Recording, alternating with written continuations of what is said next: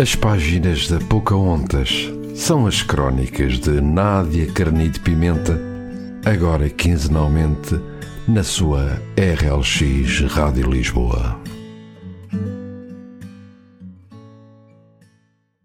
Boa noite, sejam bem-vindos a mais um programa das páginas da Pocahontas, aqui na RLX Rádio Lisboa. Eu sou a Nádia Carnide Pimenta e vou fazer-vos companhia durante os próximos minutos.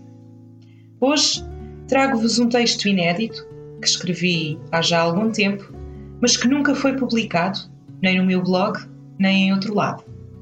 Chama-se Lágrimas de Cristal e aborda questões internas, como por exemplo: será que podemos acreditar em alguém? Será que, quando nos sentimos em baixo ou tristes, vale a pena desabafarmos com alguém? Ao mesmo tempo, este texto explora também o que somos capazes de fazer por nós mesmos em situações de adversidade. Espero que gostem. Vou ler-vos então Lágrimas de Cristal. Os meus olhos choraram lágrimas de cristal, bocadinhos brilhantes derramando-me de ambas as faces, repuxadas pela dor da solidão. Não, talvez não seja a dor da solidão, porque estar sozinha era tudo o que eu queria enquanto o choro permanecesse. Talvez a dor seja a da mágoa e o sentimento, o de falhanço ou cansaço, a brotar de dentro de mim, a par com as lágrimas, porque a pressão do seu peso no peito já era tanta que fui incapaz de suportar. As lágrimas eram de cristal porque de cristal a minha proteção também o era. Sim, a proteção que criamos para nós, para sobreviver às intempéries sem dó que nos abalam, ou aos caos interiores imprevisíveis, quando o exterior nos pôs à prova vezes demais. Nessa proteção, criada com tanto cuidado, cada pedra da valiosa construção representava uma marca no meu caminho. Com os erros, aprendemos lições. As lições moldam-se em esperança e, ainda que inconscientemente, quando damos por nós, estamos a acreditar outra vez. E eu, ao criar essa proteção, acreditei em mim. Uma pedra de autoestima, outra de coragem, mais uma de força e duas de amor próprio.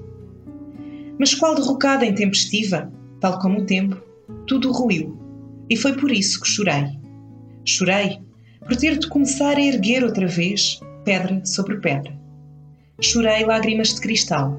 O sal é cristal e são salgadas as lágrimas. Mas o cristal também é brilho. O cristal é força. É a maneira que temos de acreditar, de voltar a acreditar ou de nunca deixar de o fazer. São os sapatinhos da Cinderela que mudam a sua vida para sempre e que tornam os seus sonhos realidade. E, embora tenha sido muitas vezes comparada a Pocahontas, gosto de pensar que o cristal é o que cobre todos os contos de fadas da Disney e não só. Então chorei, mas chorei lágrimas brilhantes, chorei lágrimas de cristal, salgadas, com a ingenuidade quebrada, com as mágoas em carne viva. Lágrimas de cristal, as minhas joias, as joias que me fizeram mulher, firme, batalhadora, um diamante em bruto, porque lapidá-lo seria pôr em evidência as suas camadas e a essência está no que permanece intocável. Os meus olhos choraram lágrimas de cristal, bocadinhos brilhantes derramando de ambas as minhas faces, repuxadas pela dor da solidão.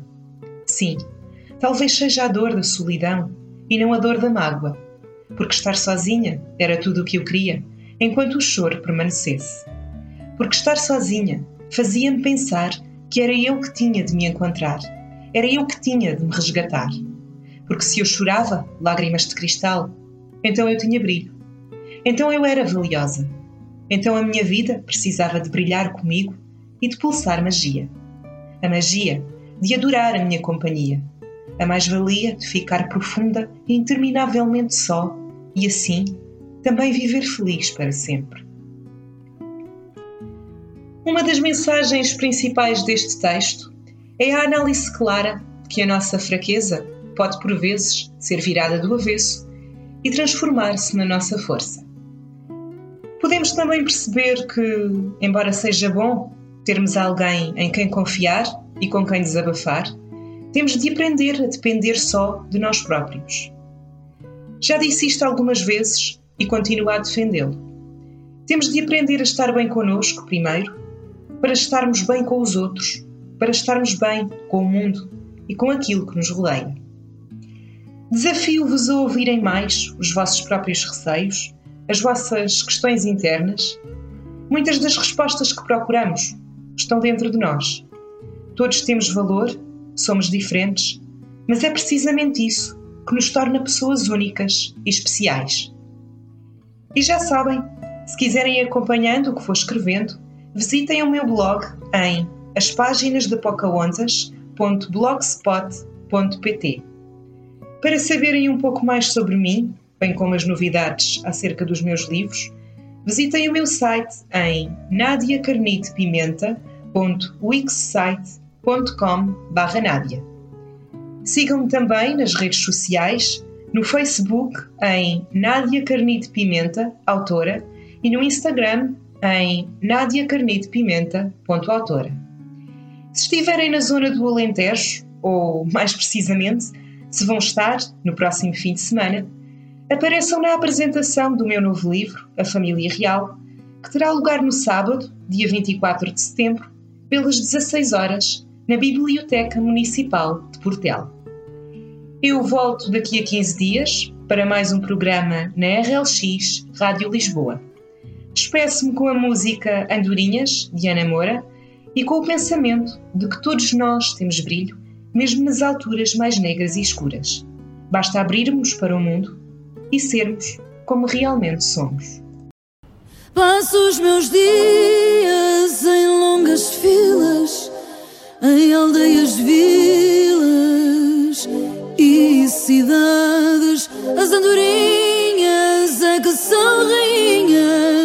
A voar as linhas da liberdade. Eu quero tirar os pés do chão, quero voar daqui para fora, ir embora de avião e só voltar um dia. Vou pôr a mala no porão, saborear a primavera numa espera e na estação. Um dia disse uma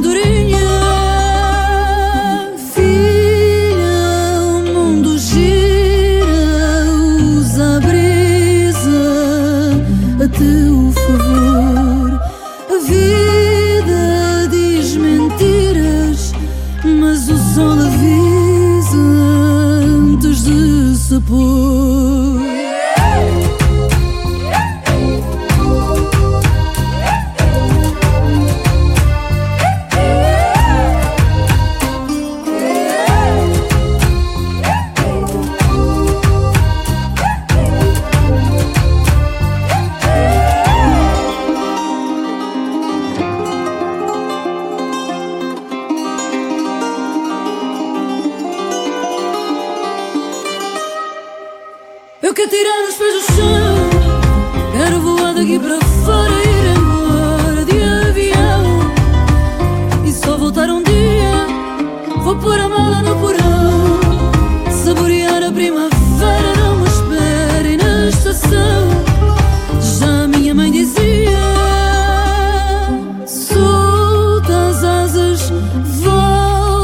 costas, ser forte, avança para o mar. Sobe encostas, faz apostas na sorte e não no azar.